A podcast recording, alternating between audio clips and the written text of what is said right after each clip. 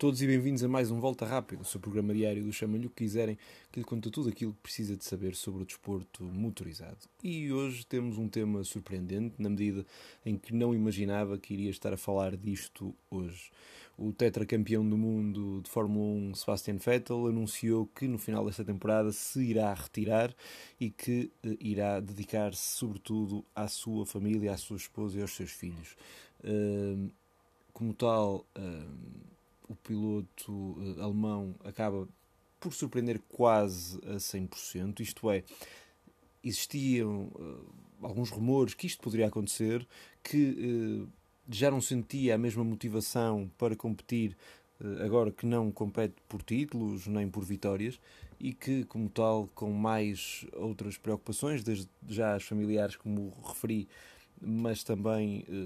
ele que é bastante ativo na defesa de diversas causas uh, e, é cada vez mais interessado nisso, uh, todas essas situações acabaram por afastá-lo um pouco mais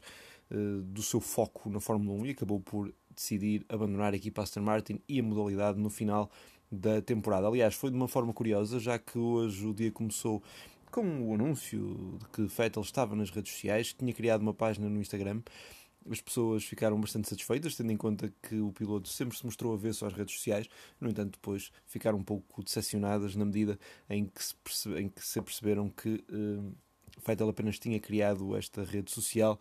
para uh, anunciar o seu adeus à Fórmula 1. Ainda teremos a oportunidade de ver o piloto alemão mais umas corridas este ano. Esperemos que a Aston Martin lhe dê um carro digno para que possa lutar pelas melhores posições. Na verdade, uh, não tem sido assim e tal, como é lógico. Uh,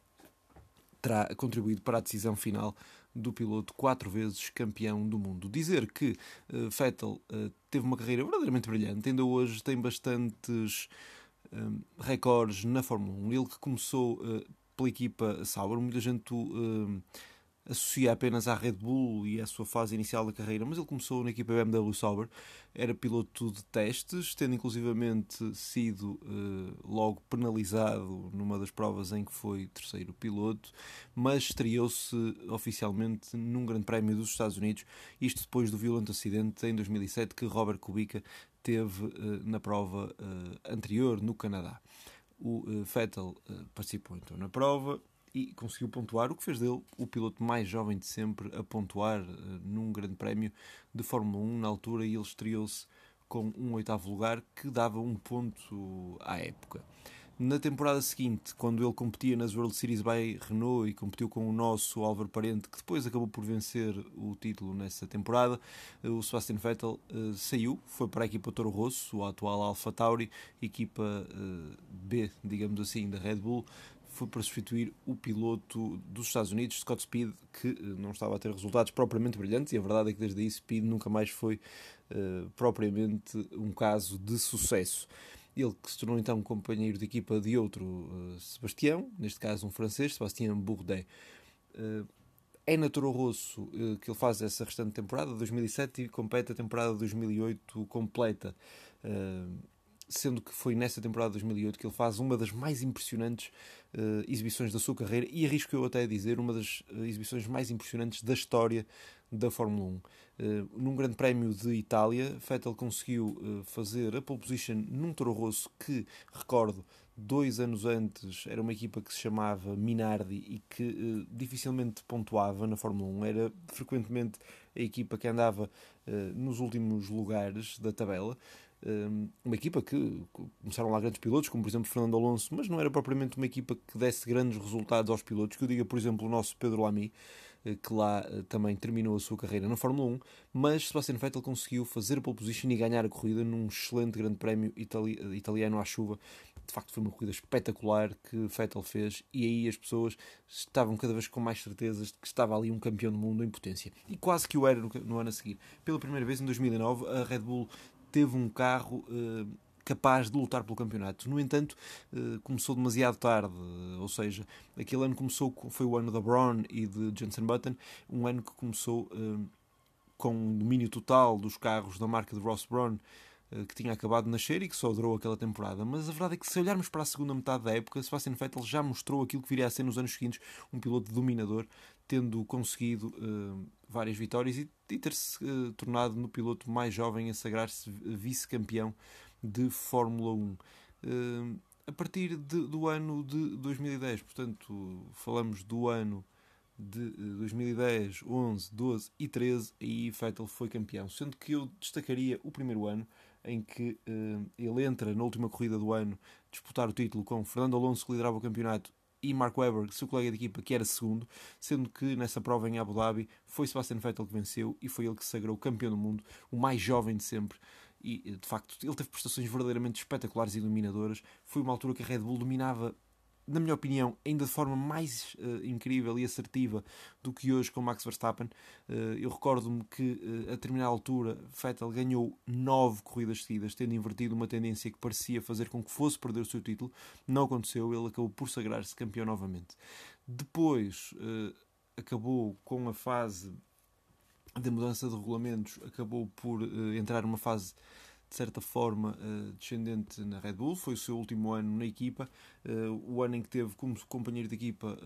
Daniel Ricciardo, que venceu nesse ano três corridas contra zero corridas de Vettel, que já tinha a sua cabeça noutro plano. O plano em que ele pretendia fazer como o seu ídolo de sempre, Schumacher, e seguir para a Ferrari e ser campeão do mundo pela escuderia podemos dizer que esteve perto a determinada altura, lutou pelo título, mas foi muito difícil uh, contrariar o binómio Mercedes-Hamilton,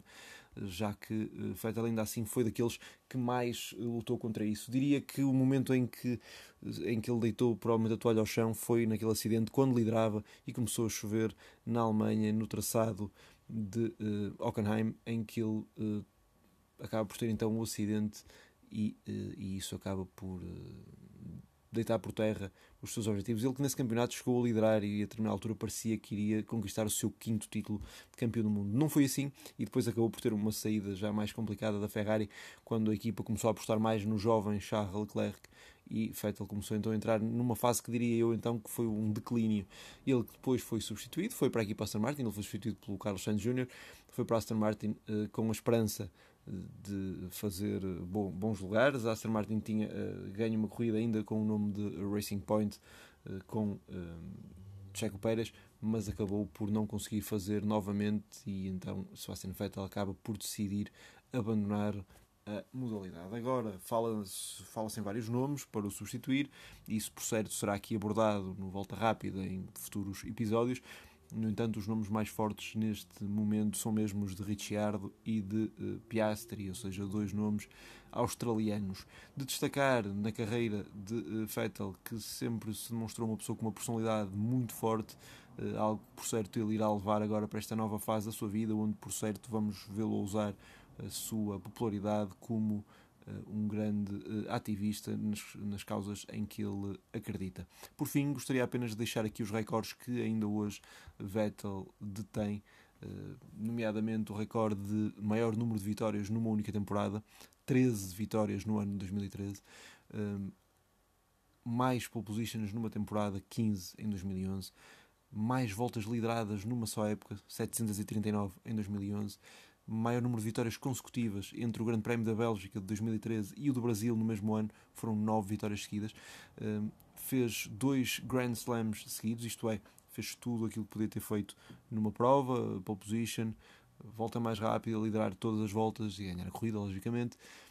Uh, uh, portanto, uh, nove vitórias após sair da pole position em 2011 foi o piloto mais jovem de sempre a conquistar a pole position no, no tal Grande Prémio de Itália com o Toro Rosso em 2008. Uh, tinha ele 21 anos uh, e 72 dias e com 21 anos e 73 dias tornou-se uh, no piloto mais jovem de sempre a conquistar uma pole position e, e vitória em corrida. Sendo que também com 21 anos, mas daí já com 353 dias e já em 2009, correndo pela equipa Red Bull, foi o piloto mais jovem de sempre a conquistar um hat-trick, ou seja, pole position, vitória em corrida e volta mais rápida. É também o piloto mais jovem de sempre a sagrar-se campeão do mundo de Fórmula 1 com 23 anos, o, o mais jovem de sempre vice-campeão do mundo em 2009 e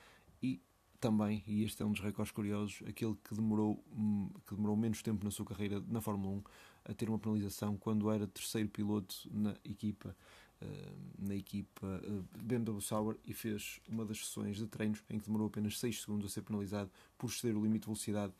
na via das boxes. Hoje foi então um programa mais longo, mas completamente merecido para falar sobre a lenda de Sebastian Vettel e vamos agora desfrutar nas próximas corridas do campeonato para ver o talento deste grande campeão e quem sabe ele ainda possa conseguir uma surpresa, uma surpresa que seria de facto uma surpresa grande, já que não tem carro para isso, mas uh, conquistar mais uma vitória ou um pódio. Vamos torcer seguramente por isso. Obrigado por ter estado connosco. Até amanhã.